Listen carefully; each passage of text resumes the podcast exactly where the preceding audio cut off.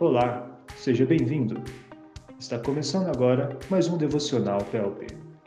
A cada episódio, uma de nossas OMPs estará dirigindo a devocional. No episódio de hoje, contamos com a direção da OMP de Guaianazes, sendo representada por sua presidente Júlia Marcondes. Hoje trataremos o tema piedade.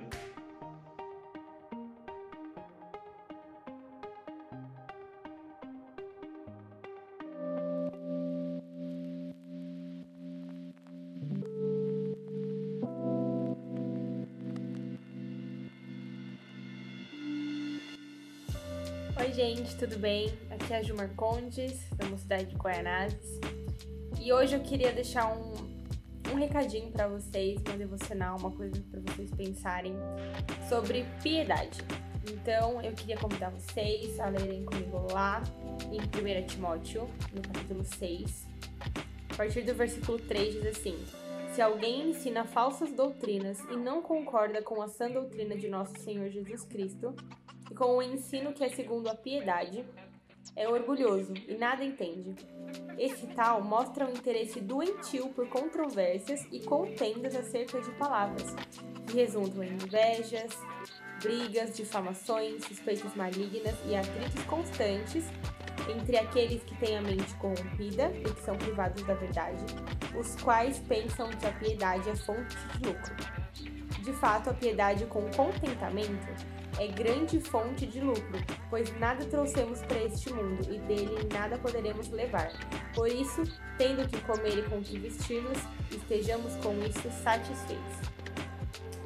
É, esse texto, toda vez que a gente vai ler, é, ou pelo menos quando eu vou ler e penso na piedade, como ele tem o tema de amor ao dinheiro, a gente sempre pensa sobre generosidade, sobre doação, né? Enfim. Mas eu queria convidar vocês a pensarem na piedade como um dos primeiros é, significados dela, até no dicionário, que tem muito mais a ver com a devoção e o amor a Deus. E, consequentemente, uma compaixão com o outro, né?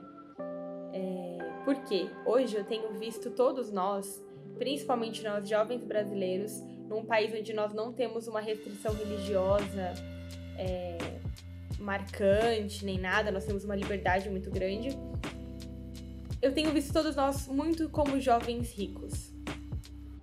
E não só, não assim, ricos de dinheiro especificamente, mas tenho visto que a gente tem sempre excesso demais. A gente tem muitos excessos, a gente tem muitas coisas a que se apegar por aqui. E às vezes são coisas materiais, e às vezes não são coisas materiais, mas são coisas terrenas. E a piedade que o Senhor Jesus nos convida, e que Paulo nos convida também, é para que a gente pense que amar e ser devoto a Deus muitas vezes é a gente parar de escutar tantas con conversas controversas que tem hoje até no mundo religioso, em que a gente tem que ter outras coisas, em que a gente tem que se moldar e se acomodar com várias coisas que são confortáveis desse mundo. Porque na verdade a gente não vai levar nada disso. E aqui ele fala que a piedade com contentamento é grande fonte de lucro. Quantos de nós sempre estamos querendo mais alguma coisa. E ser devoto a Deus, amar a Deus, parece que não é suficiente. Você viver para ser devoto ao Senhor e ter o seu momento de adoração e devoção diária e alimentar a sua alma com o que realmente a satisfaz, que é amar a Deus, que é ser devoto ao Senhor. Parece que isso não basta e a gente quer procurar outras coisas sendo que nós fomos chamados para ter o ensino segundo a piedade, para ter um coração que é contente, às vezes nem feliz nem triste, contente com o que tem, contente com ser e pertencer ao Senhor. Essa é uma vida de piedade que nós somos chamados para viver, chamados para viver aqui, é, chamados para viver com tudo que nós somos e com tudo que nós temos. As coisas daqui, tanto materiais quanto, sei lá, os relacionamentos, quanto os sonhos, os planos, elas são coisas passageiras e elas são só daqui. Mas Paulo também nos convida a pensar nas coisas do alto. E o Senhor Jesus disse que nós não somos desse mundo. E o Senhor veio nos livrar desse mundo, nos libertar disso. Então, meu convite hoje para você é que a gente possa pensar sobre isso quanto a gente tem sido devoto ao Senhor, quanto a gente tem andado no ensino segundo a piedade, temos mostrado que temos contentamento no Senhor, contentamento sendo grande fonte de lucro, que é a vida eterna para nós. Quanto que a gente tem vivido isso, quanto a gente tem sido satisfeito em andar segundo a piedade, andar sendo devotos ao Senhor e assim sendo compassivos um com o outro, porque isso tem enchido o nosso coração.